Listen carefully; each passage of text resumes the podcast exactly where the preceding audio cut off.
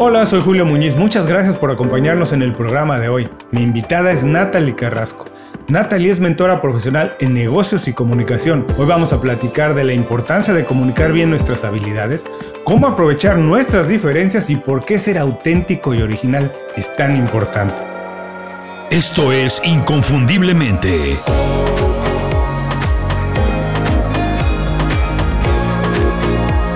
Sé extraordinario en lo que haces. Natalie, muchas gracias por hacer tiempo para platicar con nosotros en Inconfundiblemente. Para quien no está muy familiarizado con tu trabajo, con tu trayectoria, platícanos un poco lo que has hecho y qué es lo que estás haciendo hoy. Gracias a ti, Julio, por esta oportunidad de juntarnos para compartir. De verdad que me encanta mucho eh, la experiencia de, poder estar aquí conectado contigo. En la actualidad vivo en Toronto, en Canadá. Me dedico, como bien lo has dicho, a ser mentora profesional en el área de comunicación y negocios. Apoyo emprendedores y empresas a desarrollar procesos y sistemas que les permitan escalar sus negocios. Y por supuesto me enfoco muchísimo en el tema de comunicación y creación de experiencias. Mi mayor expertise está en esas áreas de comunicación, customer experience e innovación. Entonces, con muchísimo gusto y placer, a eso es lo que me dedico en la actualidad.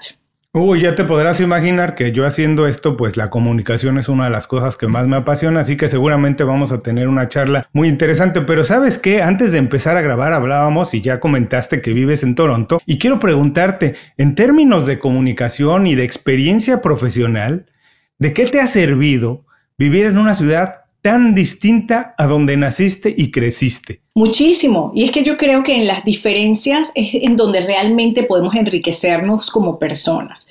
Pues bien, bien lo has dicho. Aquí, eh, para empezar por el idioma, ya allí son dos cosas diferentes, ¿no?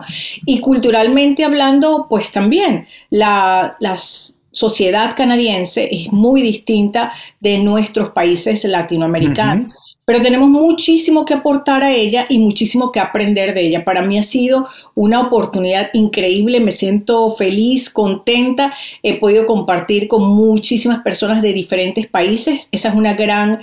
Eh, bendición que tiene Canadá. Este es un país que está construido de, múltiples sociedades en una sola. Entonces mm. te permite crecer, aprender, entender otras cosas, ver el mundo distinto a través de otros ojos. Eso me gusta muchísimo. Oye, me gusta mucho y me interesa mucho esto que dices que en las diferencias está nuestro verdadero valor. Eres venezolana, vivir en Canadá te hace eso inmediatamente te coloca como alguien diferente, pero fíjate, curiosamente eh, creo desde mi experiencia, porque yo también soy migrante, desde mi experiencia la mayoría de personas cuando cambian del ciudad o de país para radicar, intentan hacer todo lo posible, incluso lo imposible, para pertenecer y copiar muchas de las costumbres, intentar mezclarse lo más posible para pasar casi como un local. Cuando yo también comparto contigo que eso es prácticamente imposible, incluso hablar otro idioma, muchas veces nada más hablarlo con acento, que en algunos lugares puede ser, a lo mejor puedes encontrar a alguien que te discrimine por eso, pero también bien aprovechado puede ser tu diferenciación, puede hacerte el único que tenga ese acento, la única persona que tenga otra experiencia. ¿Tú crees que esto te da un valor como profesional distinto y al mismo tiempo te hace crecer? Sin duda, sin duda alguna. Fíjate algo, Julio, eh, que quiero comentar aprovechando lo que dices. Cuando nos vamos a otro lugar, queremos parecernos o, o de algún modo combinarnos con lo que vemos en ese lugar. Eso está muy bien. Hay que aprender a adoptar las costumbres de otro, adaptarse a sus reglas, a sus normas, a sus formas de vivir, porque también de esa manera tú estás aprendiendo algo que se va a quedar contigo. Nunca vas a perder tu esencia completamente, ni te vas a transformar en alguien en quien no eres. Eso no va a ocurrir de esa manera. Es importante abrazar el lugar en donde se está, respetar su cultura y sumar desde el lugar donde tú estás para que en esa, esa ciudad, esa ciudad, esa sociedad, ese lugar siga creciendo, o sea que puedes aportar desde tu propia esencia. Lo que hablas del el idioma con acento me recuerda mucho a una anécdota que yo viví aquí en Canadá. Yo me certifiqué como speakers en una escuela para oradores aquí en Canadá, ya hace unos cuantos años atrás, a pesar de que ya yo venía haciendo conferencias desde muchísimo antes, ¿no? Pero quise tomar la certificación formalmente en este país. Y la única persona de la clase que hablaba español era yo. Entonces, pues en los ejercicios yo trataba lo más posible de reducir mi acento español cuando estoy hablando inglés. Y fíjate lo que me pasó, Julio.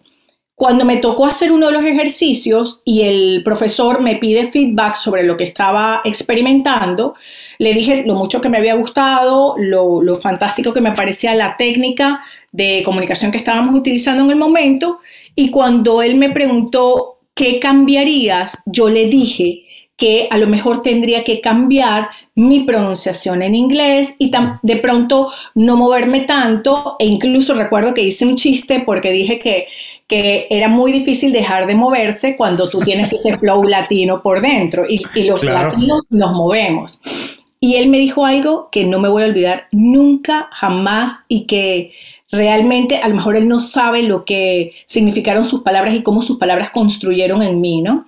Me dijo, no, Natalie, tu acento es una cosa que a mí particularmente me encanta y que estoy seguro de que muchos de los eh, angloparlantes que te escuchamos también nos gusta y nos encanta. Eso eres tú y esa es tu esencia. Y tu forma de comunicar en inglés o en cualquier otro idioma con acento o sin él te hace única. Mantener tu esencia eres tú. Entonces no necesitas quitarte el acento hispano cuando hables inglés y tampoco necesitas dejar de moverte, porque tú eres así. Y eso se quedó conmigo para siempre. Y de verdad que tenemos que abrazar lo que somos, pero también aportar al lugar en donde estamos. Entonces ese, ese perfecto mix entre quién eres y lo que estás haciendo en el momento es lo que te hace vivir realmente cómodo y generar diferenciación. Fíjate, esto que, nos platicas me recuerda mucho también al caso, a lo mejor tú lo conoces, porque bueno, me parece que también es venezolana, Sofía Vergara, o es, colombiana, es, colombiana, pero ella, al entrar a, actuar en Hollywood, eh, nunca quiso perder su acento latino, porque entonces empezaría a competir con las actrices americanas y tendría que ser una igual, una más de ellas. Al tener el acento latino, además de otras cosas, evidentemente, es la única que tiene eso en Hollywood. Y eso la coloca en una categoría distinta y especial. Ahora, lo que comentabas de adoptar algunas costumbres de cuando vamos a algunos países, a mí también me parece importante en la parte personal y además en la parte profesional, cuando vamos a algún lugar también es importante eso, pero no sé si compartes esto conmigo. Yo creo que no se trata necesariamente de adoptar, sino de adaptar. Si vemos algo que nos gusta, a lo mejor decimos, yo no lo voy a hacer exactamente igual, lo voy a hacer a mi estilo, respetando por supuesto las costumbres de todo el mundo, o cuando entramos a una compañía nueva, respetar las leyes, las reglamentaciones que existen, pero es imposible hacerlo igual que otra persona. De hecho, las compañías no necesitan a dos personas iguales. Las compañías se fortalecen entre más personas distintas tengan. ¿Nos puedes hablar un poco más de esto, de ser diferentes, porque tú eres experta en esto? Bueno, es, es mi bandera, la diferenciación. Yo creo que en un mundo tan hiperconectado como el que tenemos hoy día, eh, todos estamos como locos buscando ser diferentes, creyendo que la diferenciación es algo así como ese tesoro al final del arco iris, ¿no? Y lo que generalmente pasa, Julio, es que estamos sentados sobre nuestra diferenciación. ¿Qué pasa y por qué para mí es tan importante el tema de la diferenciación? Como estamos tan hiperconectados, vemos de todo. Si yo quiero que, me escuchen, que mi mensaje sea escuchado, llegar a otras personas, conectarme con otros seres humanos, ¿por qué voy a buscar ser igual que otro? ¿Por qué voy a tener que seguir eh, unos patrones socialmente establecidos para lograr X, Y o Z? ¿Realmente funciona de esa manera? Yo no lo creo. Yo creo que tú te conectas auténticamente, profundamente, genuinamente con otro cuando eres tú cuando eres Julio, cuando es Natalie. En lo que me decías de, tomar las costumbres de otras sociedades y de pronto adaptarlas a los nuestros, sí, hay que de alguna manera amalgamar tu entorno a lo que tú eres, para que puedas convivir con otros y para que tú puedas ser feliz en el lugar donde estás. Ser diferente es importante. Ser diferente es importante mientras seas tú. Mientras vivas tu verdadera vida, mientras vivas la vida verdadera de Julio y no quieras pretender vivir la vida de otro, porque además eso se nota. Oye, pero a ver, las personas que nos están viendo y nos están escuchando van a decir, esto es muy fácil decirlo. Y, y para Natalie es muy fácil decirlo, pero Natalie, como dices, vivimos en un mundo hiperconectado, estamos expuestos a muchísimos mensajes todos los días. Oye. Y todos los mensajes nos dicen cómo tenemos que ser. Exactamente. Nos dicen que renunciemos a lo que somos, porque para ser ah, exitosos y para ser eh, bien recibidos, para ser eh, valorados incluso, te tienes que parecer a alguien más y perseguir los sueños de esa otra persona y no necesariamente lo que a ti te hace feliz. Voy a tomar un minuto rápidamente para contar esto. Yo hace muchos años trabajé en Vans, una compañía de zapatos, tenis y ropa. Y entre otras cosas de lo que aprendí ahí es que, por ejemplo, eh, el diseño de una prenda de vestir no se puede registrar, no existen derechos. Por ejemplo, la, polo, la playera polo, pues todo el mundo la puede hacer ¿no? Todas las marcas hacen su versión de ella. Y curioso, el, vaquero, todo el mundo lo hace. Y todas las personas quieren usar lo que está de moda para pertenecer a un grupo, pero quieren verse un poco distintos para hacer, digamos, para llamar un poco la atención, ¿no? Entonces, regresando al, inicio de la, pregunta es, para todo, para nosotros es muy fácil aquí decirlo, pero ¿cómo hacen las personas? ¿Cómo hacemos todos en este mundo hiperconectado y con tantos mensajes pertenecer al grupo, pero destacar nuestras diferencias? Mira, yo creo que lo primero es que tenemos que aprender a autoconocernos. Y eso es algo que no nos enseñan en ninguna parte, Julio, ni siquiera en la escuela. Porque cuando yo reconozco quién soy, qué es lo que quiero y cómo lo quiero, puedo encontrar cuál es esa esencia que me caracteriza como ser humano y que además puedo imprimir en lo que yo haga como profesional. ¿Cuáles son esos valores que me mueven? Y realmente estoy viviendo en esos valores, hay una congruencia entre lo que digo, lo que hago y lo que pienso. Cuando comenzamos a hacer ese ejercicio intencionado de autoconocernos, te aseguro que puedes usar los mismos jeans y la misma polo que el resto del planeta y te vas a ver diferente. Y la gente te va a percibir diferente, porque hay una perfecta congruencia o una perfecta coherencia entre lo que tú dices, lo que tú haces y lo que tú piensas. Y eso tiene que ver con el tema del autoconocimiento. Eso no nos lo enseñan, Julio. Eso lo aprendemos a golpes a través, a través de el caminar por esta vida. Lo otro que yo creo que es importante para poder destacar nuestro elemento diferenciador es aprender a autogestionar las emociones. Okay. ¿Cuántas veces nos he escuchado que a los niños varones les dicen, por ejemplo, los niños no lloran? No lloran o el rosado o el, rosa es para las niñas. y son, son, etiquetas que hemos puesto a comportamientos, a emociones, a situaciones. ¿Por qué mejor no nos enseñan a autogestionar las emociones y entender, por ejemplo, que el miedo es una emoción más y que el miedo está allí para sentirlo, no para reprimirlo? El miedo no se quita, el miedo se aprende a controlar. Igual el resto de gamas de emociones que tenemos los seres humanos. Cuando aprendemos eso y, aprendemos a conocernos, podemos comenzar a destacar cuál es ese elemento que nos hace diferentes y que nos hace únicos y además podemos interrelacionarnos mejor con otros. Entonces, claro que puedes pertenecer a un grupo, pero no tienes que necesariamente dejar de ser tú para pertenecer a ese grupo. Los seres humanos somos seres sociales, no somos islas necesitamos de otros seres humanos para convivir, para relacionarnos, para, estar en el planeta.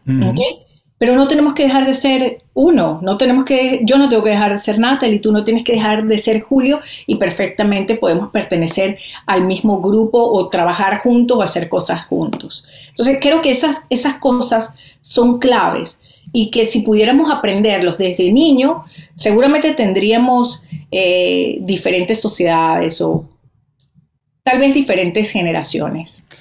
Pero mira, Natalie, dijiste, y lo dijiste dos veces, que eso no nos lo enseñan en la escuela. Y es, uno, autoconocernos y gestionar nuestras emociones. Y estoy completamente de acuerdo contigo. Cuando uno se pone a hacer el análisis de las personas que han sido más exitosas, y no con esto no me refiero a las que tienen más dinero, a las que han vivido la vida a su manera, como ellas que han querido y que han sido, han alcanzado un, nivel de bienestar bien, esas personas han hecho lo que ellas han querido. No necesariamente lo que todo el mundo dice que se tiene que hacer, porque cuando todo el mundo hace lo que nos dicen que tenemos que hacer, pues generalmente uno no es feliz, ¿verdad? Pero esas personas se atrevieron, vivieron la vida en sus términos y alcanzaron a hacerlo. Y no nos lo enseñan en la escuela. Entonces, para quienes nos están escuchando, dales dos o tres pequeños tips de cómo, porque no se los van a enseñar en la escuela. No nos lo enseñaron en la escuela. ¿Cómo pueden ellos hoy llegar a su casa y que, para autoconocerse, para empezar a conocer sus emociones y después gestionarlas? Pero ¿qué tienen que hacer? ¿De qué se trata? ¿Hay algún ejercicio? Escribir en una hoja qué les gusta, qué no les gusta, qué los motiva, qué no. ¿Cómo pueden hacer para hoy tomar acción y empezar a sacar un poco de provecho de esta conversación? Hay muchas cosas que pueden hacerse. ¿Qué hace Natalie? Yo un día decidí, bueno, ¿quién soy? ¿Qué es, qué, ¿Quién es Natalie? ¿Qué es lo que realmente me mueve? Para entender y unir aquellos puntos de las cosas que he hecho para enfocarlos un poco hacia las que quiero hacer, ¿no? ¿Cómo lo que ya he hecho me sirve para lo que yo quiero hacer? Y esa pregunta va a cambiar, esa pregunta no va a tener una única respuesta forever.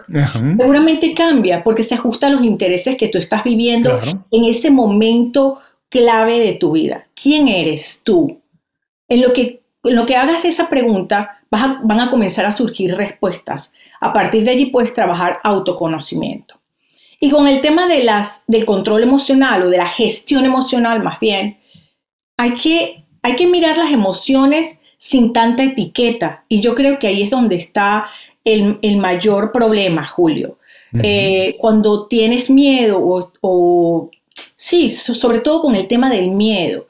Al miedo se le etiqueta como una emoción para la gente eh, débil, ¿no? Débil. Entonces, eh, si yo pido ayuda porque tengo miedo, porque, porque no me siento seguro de algo o lo que sea, es porque soy débil. Hay que, hay que romper con esos paradigmas. Las emociones no son buenas ni malas, son solo emociones.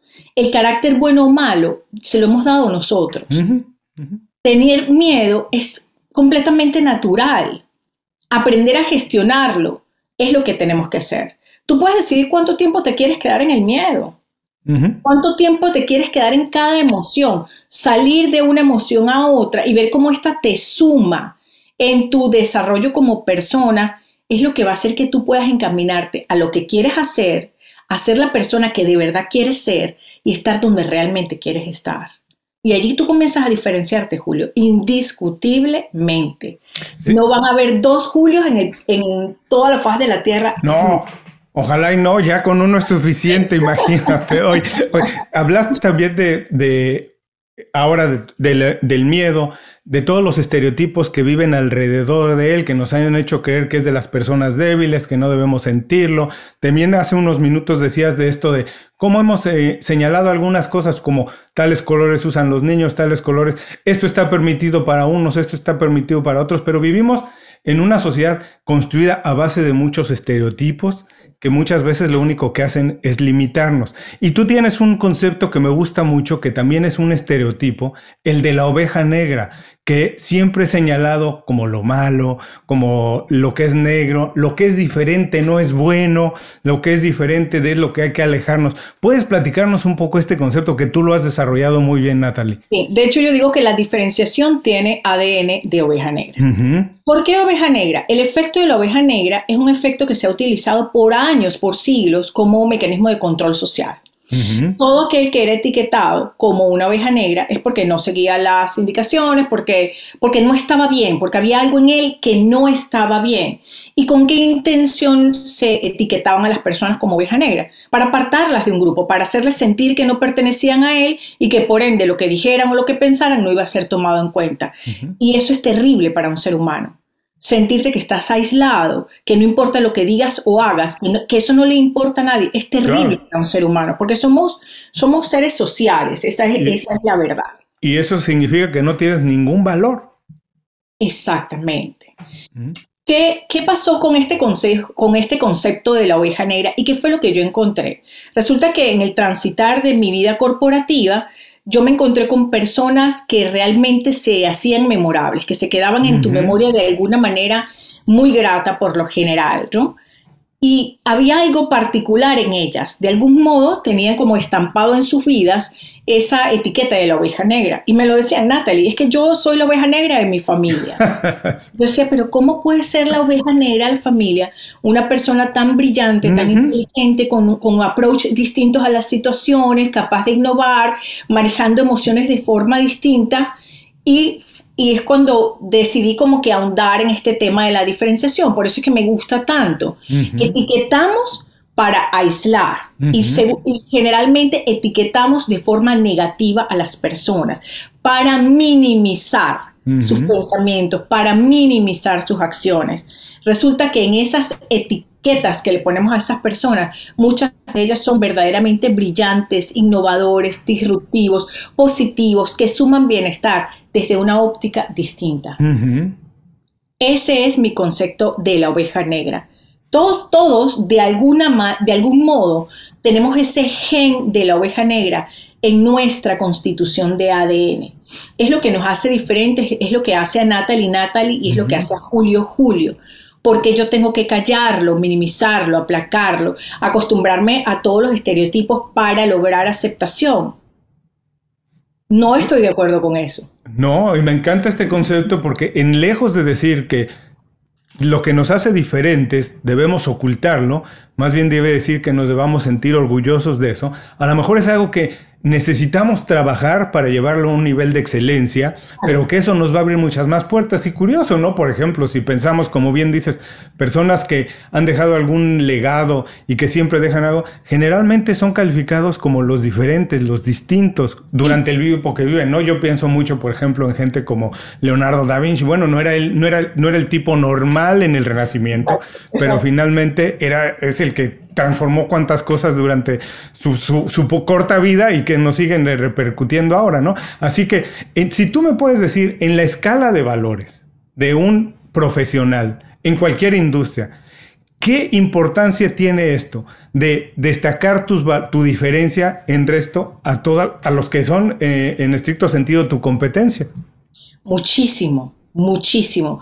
Si, esta escala fuera del 1 al 10, por ejemplo, yo diría que es 11 importante, es 12 importante. Es, importante porque definitivamente va a permitir que la atención, si vamos al mundo de los negocios, la atención sobre tu marca eh, sea más fácilmente captada tú puedas captar la atención de otros. Tu mensaje pueda ser escuchado de una forma distinta, porque yo tendría que escuchar a Juana o a Chana si tienen el mismo mensaje y no a Lupita que tiene un mensaje distinto. es muy importante el tema de la diferenciación. En un mundo tan hiperconectado, cada día estamos siendo más iguales, buscando ser diferentes. Claro. Y estamos sentados sobre nuestra diferenciación. Es muy importante. Tenemos nuestra autenticidad sobre todo. Y curiosamente ahora que también vivimos una época en la que se habla mucho de un concepto como es el de marca personal, eh, eh, se habla mucho de esto, eh, que de algún, digamos, en alguna manera podemos casi definirlo de manera fácil para, para las personas que nos están viendo yendo, que es un poco como la, toda la, el legado que vas dejando con tu trabajo, la huella que vas dejando, cómo vas marcando a las personas con tu trabajo, tu trayectoria, el legado que va dejando y toda tu, la reputación que vas creando con tu trabajo. Por supuesto, la única manera de dejar una buena reputación y como decías hace tiempo, ser memorable es siendo diferente. No, no voy a hablar ahora de digamos, de preferencias políticas, pero si hacemos una revisión de la historia también, personajes incluso mucho más eh, eh, contemporáneos que digo, no tienen nada que ver con nuestras preferencias, por supuesto no es la mía, pero cuando Trump fue presidente de Estados Unidos, bueno, él era el distinto. a había una, una, cantidad de opciones en un partido que todos parecían cortados por la misma tijera y él era el diferente. Y, si vamos, y, Boris Johnson en, en, el Reino Unido, y si vamos revisando, después lo que hagan como presidentes es su lío, no vamos a hablar hoy de política, pero si quieres incluso que tu mensaje trascienda y conectar con las personas, tienes que ser diferente. Ahora, esta, esta idea de, de la oveja negra, Natalie, tiene algo de relación con la creatividad. Se puede ser una oveja negra sin ser un personaje altamente creativo, despierta la creatividad. ¿O cuál era la relación que podemos, si es que hay alguna, entre ser una oveja negra y la creatividad? Totalmente. Mira, la oveja negra es un concepto que llama o invita a la diferenciación. Y la diferenciación es un arma neutra, Julio. Es un arma que tú puedes utilizar para el bien o, para, el mal. Así como el ejemplo que tú acabas de dar del expresidente Trump. El expresidente Trump claramente es diferente. Para el bien o para el mal. Él, decide cómo utilizar su diferenciación. Y ese es el tremendo poder que tiene la diferenciación.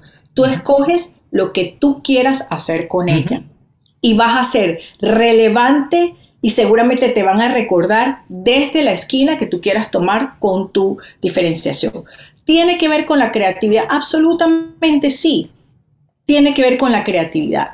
Tiene que ver con la posibilidad de generar soluciones distintas a problemas comunes. Absolutamente sí.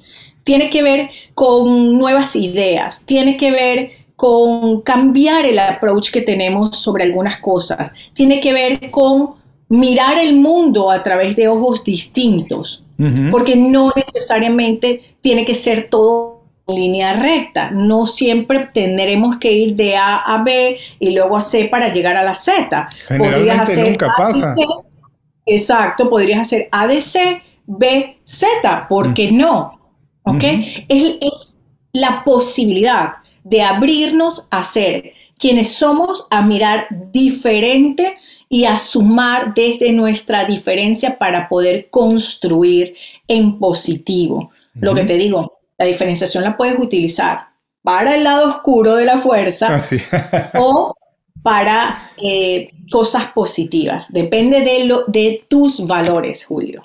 Ahora, ya que dijimos que el concepto de la oveja negra no es malo, que vale la pena incluso abrazarlo y sentirse bien cuando eres reconocido como alguien diferente, si, también si hacemos un poco de análisis de estas personas que han sido señaladas de esa manera, generalmente han tenido un tremendo poder de comunicación, Natalie.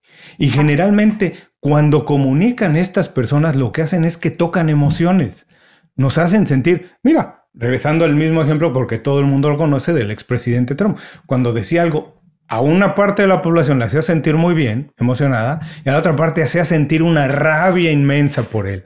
No son personas que están nunca en medio, viven en los extremos. ¿Cómo podemos utilizar nuestra diferenciación para crear experiencias? Ahora, como tú bien dices, no se trata de, eh, tenemos la posibilidad de siempre crear buenas experiencias. Entonces, ¿cómo hacemos? ¿Cómo se puede utilizar esta diferencia para crear a través de la comunicación experiencias?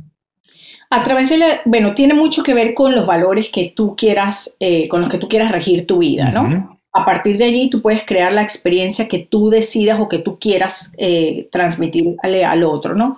Pero es muy importante, Julio, entender que esto no se trata de nosotros, sino que esto se trata del otro. Porque cuando tú te enfocas en crear para el otro, eh, estás definitivamente entrando en un concepto completamente distinto, ¿no? La luz no es sobre ti. Y yo digo que, por ejemplo, en el tema de comunicar, ¿por qué aquellos grandes comunicadores son tan recordados eh, por los speeches que han dado? Uno que a mí me gusta mucho eh, es Barack Obama. Barack Obama es un tremendo comunicador. ¿Qué pasaba con ellos? ¿Por qué conectarse con ellos desde el punto de vista de la comunicación era una experiencia o es una experiencia, porque ellos ponían el foco en el otro y su mensaje era desde la posición del mentor, desde quien te puede guiar a través de un camino, pero el superhéroe es quien te está escuchando. Y lo encontramos, para quienes les gusten, por ejemplo, los, los, cartoons o los cómics, lo encontramos en muchísimos cartoons o cómics. Por ejemplo, Alfred, el mayordomo de Batman, un gran comunicador, Alfred. Alfred. nunca le dijo a Batman que era lo que tenía que hacer, pero le conducía como un mentor y su mensaje era escuchado. El superhéroe era Batman, el mentor Alfred. Y como ellos, muchos otros personajes, Yoda, por ejemplo, con Luke Skywalker. Claro. Yoda es el mentor, Luke Skywalker es el superhéroe, y porque los mensajes de Yoda se, eran ampliamente escuchados, porque lo hacía desde los zapatos del mentor. Entonces eso es clave cuando queremos generar experiencias desde la comunicación. Ponte en los zapatos del mentor cuando quieras entregar tu mensaje para que entiendas claramente que este mensaje va a construir e influir la vida de los otros y que esto se trata de los otros y no de ti. Imagínate una conferencia en donde el orador solamente habla de sus logros, sus títulos, yo, lo que yo hice, yo fui, yo. Se pierde completamente el interés de quien está escuchando esa, esa conferencia, porque dice, bueno, ¿qué hay aquí para mí? Claro. No hay nada para mí. Y eso es lo que las personas van a buscar en la comunicación. ¿Qué hay aquí para mí? Cuando tú eres capaz de entregar ideas poderosas desde los zapatos de un mentor para construir y beneficiar la vida del otro, tu mensaje se convierte en un mensaje absolutamente poderoso, en una idea para compartir y no en un how to do that. ¿Cómo hago esto? Nadie quiere que le den indicaciones, estamos hartos de eso. Yo creo que suficiente hemos tenido con los papás que nos dicen, porque nos aman, qué es lo que tenemos que hacer. Nadie quiere escuchar de alguien más qué es lo que tiene que hacer. El secreto entonces es colocarnos desde el papel de un mentor y hacer tocar las emociones del otro, es saber cómo se va a salir beneficiado a través de la experiencia del conocimiento, algo que le estamos transmitiendo. No te voy a dejar escapar así de fácil porque otra vez suena muy fácil decir que nos pongamos en los pies del mentor, pero tú sabes que los latinos no somos muy dados a pedir ayuda, no somos muy dados a reconocer que hay cosas que no sabemos hacer, porque eso tiende a verse como una debilidad. Por favor, para las personas que nos escuchan, véndenos la idea de trabajar con un mentor. Dile a todo el mundo por qué es tan importante tener uno y después colocarse en ese papel. Con el tiempo nos damos cuenta que si podemos tener alguien que nos acorte la brecha entre lo que estamos viviendo y el lugar o la situación o la meta a la que queremos llegar, vamos a entender lo valioso que es la posibilidad de tener a esa persona en nuestra vida. Y esa persona en nuestra vida es el mentor. Yo hubiese querido tener un mentor, por ejemplo, en finanzas cuando era mucho más joven, cuando tenía 20 años o 24 años, que me hubiese enseñado cómo invertir. Y te aseguro que hoy tendré muchísimo más dinero. Pero eso lo aprendí con el tiempo y con los, con los traspiés que te da la vida, ¿no? Con esos retos que te pone la vida. Si para ese momento hubiese tenido alguien, tal vez la cosa sería distinto. Entonces, a quienes nos escuchen hoy, que a lo mejor les cueste muchísimo pedir ayuda, háganse la siguiente pregunta. ¿Estoy en el lugar donde realmente quiero estar? ¿Sé cómo llegar a ese lugar en, el donde, en donde creo que voy a estar mucho mejor que ahora? Y si no estoy tan seguro de cómo voy a llegar a ese lugar, ¿Qué tal si le pido ayuda a alguien que ya haya transitado este camino antes que yo? Seguramente va a tener algún consejo valioso para mí y de eso se trata el papel del mentor. El mentor te va a cortar las, la curva de aprendizaje, contándote lo que él vivió en tus zapatos en ese entonces, pero con la experiencia de ahora y eso es invaluable. Como dice el autor de Padre Rico, Padre Pobre, eh, Robert Kiyosaki. Robert Kiyosaki, que él dice, habla de los profesores reales. Dice, los que han vivido la experiencia, ellos son quienes sí te pueden enseñar. Esos son los verdaderos mentores. Porque él decía, cuando fui a la universidad, ninguno de mis profesores había tenido nunca un negocio, no podía enseñarme nada. Mis mentores, con quien sí había trabajado eso, esos son los verdaderos profesores es que no aprendes by the book, Julio. O sea, by the book nos vamos a Google todos o compramos un libro que además es importante hacerlo y tenerlo. Ojo, no estoy diciendo que no tengamos que tener libros, pero es que no es la manera como, como aprendemos, aprendemos con la práctica. O sea, si yo te doy una estrategia y tú la puedes aplicar, allí vas a aprender vas a poder ver el beneficio en tiempo real, vas a ver cómo puedes ajustar, pero si yo solamente te doy indicaciones que tú puedas encontrar en un libro, ¿qué sentido tiene que tengas a un mentor de esa manera? No tiene ningún sentido, eso no es un mentor. Esa es nuestra queja en las universidades cuando tenemos profesores que no han vivido la materia que nos están dando o la clase que nos están dando. Además lo, puedes sentir en sus ejemplos, en la pasión con la que comunican, en cómo te ponen las situaciones, en los casos que te hacen manejar. Te vas a dar cuenta. Vas a encontrar de todo, Julio. ¿Qué es lo ideal? Que podamos eh, acercarnos a esas personas que ya han vivido lo que yo estoy viviendo en este momento para que me puedan dar un mejor approach de cómo manejar las situaciones. Visita inconfundiblemente.com. Todo lo que necesitas para destacar en lo que haces en un solo lugar. Gracias por seguir con nosotros. Estoy platicando con Natalie Carrasco. Natalie, estamos entrando a la segunda parte de la entrevista. Ahora son preguntas un poco más breves, rápidas, para entender más tu, mentalidad como profesional, como mentora, como profesora, como educadora y, como coach. Lo primero que quiero preguntarte es, ¿cuál ha sido, en tu caso, el hábito personal definitivo? Hay muchos, muchos tenemos muchos, eh, intentamos eh, adquirir más, pero ¿cuál es el definitivo el que es? Este es el que más beneficios me ha dejado. Mire, yo soy un ratón de biblioteca, Julio. Y a mí, contrario a otras personas, me desestresa enormemente aprender algo distinto. Si tú te, tú te vas a mi página y ves rápidamente allí mi trayectoria y lo que he hecho desde el punto de vista de eh, académico, son muchas cosas porque a mí eso me desestresa pero yo soy una persona curiosa.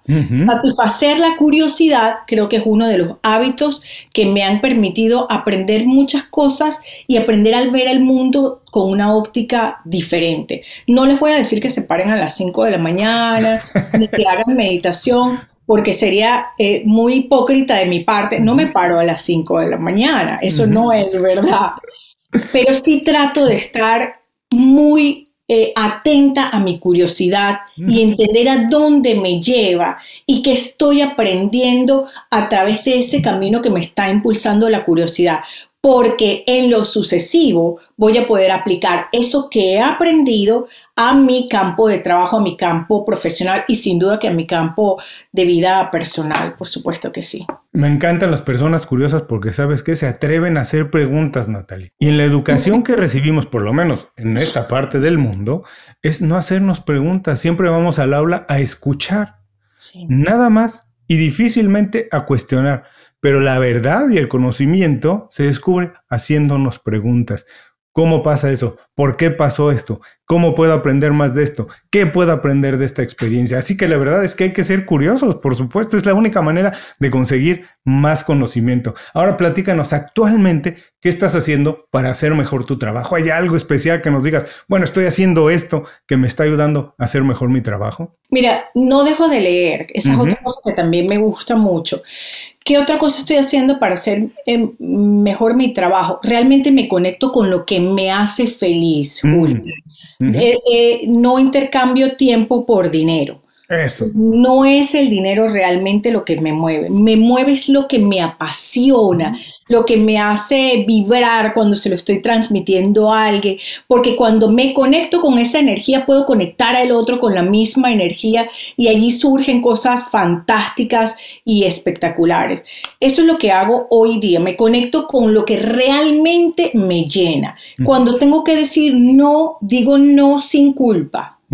Eso también, eso también. Eso es buenísimo. Mejor, eh, me hace, me hace hechos una mejor persona, incluso un mejor profesional. Si vienes a mí y no te puedo ayudar con toda la honestidad, te voy a decir no te puedo ayudar y seguramente te vaya a referir a quien sí lo pueda hacer. Pero tengo el valor de decir no cuando, cuando no quiero. Qué importante es no sentir culpa de verdad, porque ¿Cuántas veces no nos metemos en líos por no decir no en el momento adecuado? Ahora, por favor, platícame, ¿te recuerdas alguna experiencia, alguna oportunidad que cuando pasó, porque eras muy joven o porque no estaba uno listo, no la aprovechaste y en retrospectiva dices, wow, eso, qué importante es, ¿por qué no lo estudié? ¿Por qué no lo aprendí? ¿Por qué no lo aproveché como debía haberlo hecho? Fíjate que yo soy de las personas que cree que las cosas que ha vivido no las cambiaría, ¿no? De no ser de esa manera, no, no, no sería la Natalie Carrasco que está hoy aquí conmigo, ¿no? Dejé pasar en una oportunidad, eh, bueno, estaba muy joven, ni siquiera me había casado aún, ni, ni tenía hijos ni nada. Dejé pasar una oportunidad que a lo mejor habría cambiado un poco el destino, eh, mi trayectoria profesional, probablemente, ¿no? No lo extraño, no digo como que tal vez si le hubiera tomado las cosas serían diferentes, no, no lo siento de esa manera, pero sí reconozco que fue una oportunidad importante. Eh, de allí en adelante, creo que no, no siento, o sea, no siento como esa, es, e, e, ese sentimiento de, y si yo hubiera, ¿sabes? Creo que toda mi vida me he enfocado por no tener ese sentimiento de y si yo hubiera. Por eso que te contaba de que yo soy una mujer muy curiosa, ¿no? Y trato de entender. Te cuento algo rapidito. De niña yo decía que quería ser científico, Julio. Y no, no soy un científico, a lo mejor como se lo imaginaba esa niña de 8 años o de 9 años que quería entender qué había dentro de una tortuga, por ejemplo. no soy ese científico, pero soy un científico distinto social. del que esa niña creía. Exacto. Por ejemplo, me encanta entender cómo funciona el cerebro para a través de él generar mejores mensajes y cómo conectarnos con el otro. Entonces, me convertí en el científico, me convertí en el científico, pero no en el científico que iba a estudiar qué había dentro de la tortuga o que iba a crear una medicina para curar X o Y enfermedad.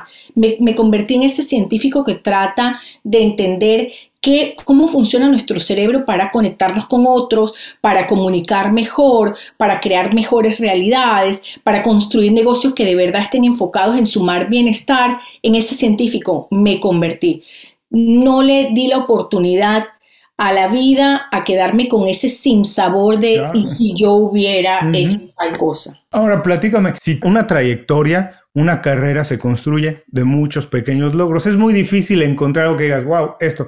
Pero hay algo que me puede decir, esto sí cambió un poco mi destino, esto sí impulsó mi carrera a otro nivel, esto sí me llevó a algo, a lo mejor una certificación que algo nos contaste, o algo que me digas, mira, cuando estudié esto, cuando hice este movimiento, algo que sí haya sentido que movió radicalmente la aguja en tu carrera profesional? Mira, me graduó como licenciada en Hospitality Management, esa es mi primera carrera, luego hice una especialización en gerencia de empresas de servicio. Yo quería ser gerente general de un hotel y finalmente lo logré, pero en el camino a, yo decía, bueno, tengo que ser aún más competitiva para lograrlo, tengo que tener algo más. Y ahí es cuando decido estudiar derecho. Ah, Soy abogado también. Entonces, no estudié derecho. Lo disimulas muy bien. Dice, es abogado, pero lo disimula muy bien. Me vas a explicar eso, como que lo disimulo muy bien. No estudié derecho porque amaba las leyes. Estudié derecho porque lo necesitaba o, yo sentía que para mí iba a ser un, un, premio o un, un badge en mi resumen que me iba a permitir subir más rápido a la posición de gerente general en un hotel. Tal vez si, si habría, no sé, si hubiese estudiado derecho con otra convicción, mi carrera hubiera, se hubiera tornado distinta, no lo sé. Lo cierto es que ser abogado más esa combinación de, de la hospitalidad, del hospitality management, sí me permitió ver al ser humano integralmente y me llevó por los caminos en donde estoy ahora. Pero además, sabes que eso habla muy bien de ti, te voy a decir porque Natalie, tú no lo vas a decir, pero yo sí, lo, por, lo que nos acabas de platicar, la verdad es que siempre hay oportunidades. Eh, buscando, generalmente se encuentran, pero hay muy pocas personas, contadas personas, que están dispuestas a cambiarse de ciudad, estudiar otra carrera más, sacrificar X, Y, Z por conseguir lo que quieren, porque mucha gente diría, a mí me gustaría hacer. Y en tu caso dijiste, a mí me gustaría hacer esto. Y hubo en el camino, se atravesó estudiar abogacía y lo estudiaste. Hay muy pocas personas que hacen todo lo que se tiene que hacer para conseguir su sueño, porque de verdad que oportunidades siempre las hay, pero las personas dicen, ¿tú estarías dispuesto a irte a vivir a tal parte? Mm, no es el momento. ¿Estarías dispuesto? Mm, tal vez no. Eh, no, son contadas las personas y por eso es que el éxito no es lo más habitual, porque el éxito es extraordinario. El éxito para alcanzarlo se tienen que hacer cosas extraordinarias, no es lo habitual. Ahora, rápidamente, para terminar este círculo, eh, recomiéndanos una película, libro, lo que tú quieras recomendarnos, lo que tú quieras. Es muy tramposo, yo sé, especialmente para alguien que le gusta tanto la lectura como a ti, pero recomiéndanos algo que las personas puedan tomar el fin de semana, leerlo, buscarlo, interesarse y pueda ser una fuente ya sea de inspiración o de información, lo que tú quieras recomendarnos. Mira, hay un libro que me gusta mucho, eh, está en inglés, seguramente podemos conseguir alguna versión en español. Es este que tengo acá, se llama Game Changers. Game Changers. El autor es Peter Fix y me gusta la curiosidad y la diferencia con la que él escribe este libro que nos permite ver los negocios, las personas, cómo generar experiencias desde una óptica completamente distinta, innovadora, disruptiva. Me gusta cómo plantea la posibilidad de romper paradigmas. Me inspira mucho este libro, me encanta y este de verdad que se los recomiendo, que lo busquen, que lo lean, que sin miedo aprendan a ver el mundo de forma distinta, que se atrevan, que no importa lo que les digan, de que el camino tiene que ser recto, si a ustedes les da la gana de hacerlo curvo en su vida en bajada, háganlo porque van a llegar al sitio donde ustedes quieren estar, que es lo que realmente significa éxito al final del día. El éxito es un concepto muy subjetivo, Julio, y lo que a lo mejor es éxito para mí no lo es para el otro.